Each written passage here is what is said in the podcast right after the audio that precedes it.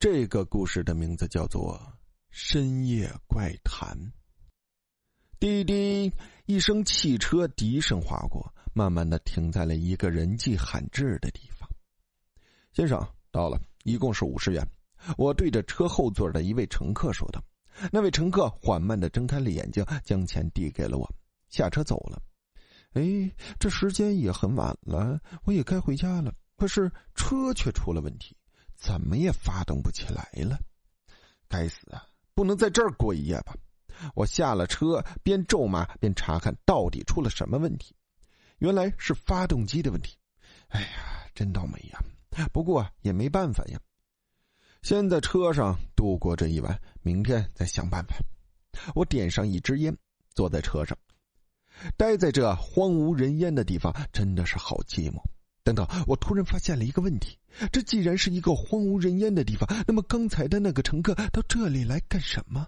我的心里泛起了种种疑问。就在我思绪满天飞的时候，我不经意的看了一下车的后视镜，这随便的一瞥，瞬间把我吓到了。只见后视镜里面有一个绿色的火苗在空中漂浮游荡着，慢慢向我飘来，而我回头，后面却空空如也。再转头看向后视镜，那团绿色的火焰依旧在飘荡。我揉了揉眼睛，哎呀，果然是我眼花了呀！正当我长舒一口气的时候，一个声音传入了我的耳朵里：“请问去月色大道多少钱？”我向这声音方向看去，在车灯的照耀下，那个人显得十分的耀眼。回不去了，我的车坏了。话说你这么晚去那里干什么呀？我多嘴的问了一句。我的腿不见了，他被埋在了那儿了。什么？我听到这里吓了一跳，下车慌忙的逃窜。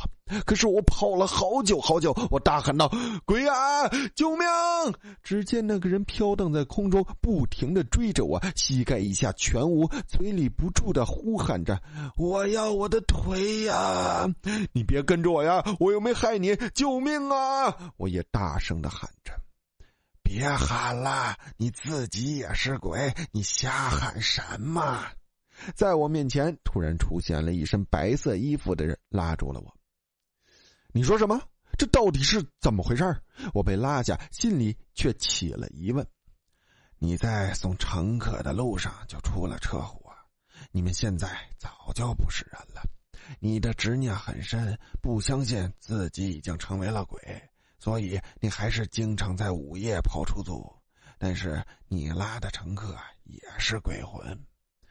我已经死了，我不停的嘴里念叨着：“对你已经死了，现在你准备投胎去吧，跟着我忘川河边奈何桥上，走过去喝下孟婆汤，了却执念。”我当时脑子一片空白，只是跟着他走。啊！不要听他的，你还没死。在我耳边又传来了一声惊呼：“我是真正的白无常，你千万不要上了他的当！这一切只是你心中的恶灵作祟，他只是为了迷惑你，好让他取代你。”我的心里更加的迷茫，我到底该相信谁呀？一周后，我慢慢的睁开了眼睛，看着这个美丽的花花世界，我笑了，呵呵，我终于变成了真正的人。现在我可以好好享受这个世界了。故事到这里呢就结束了，感谢大家的收听。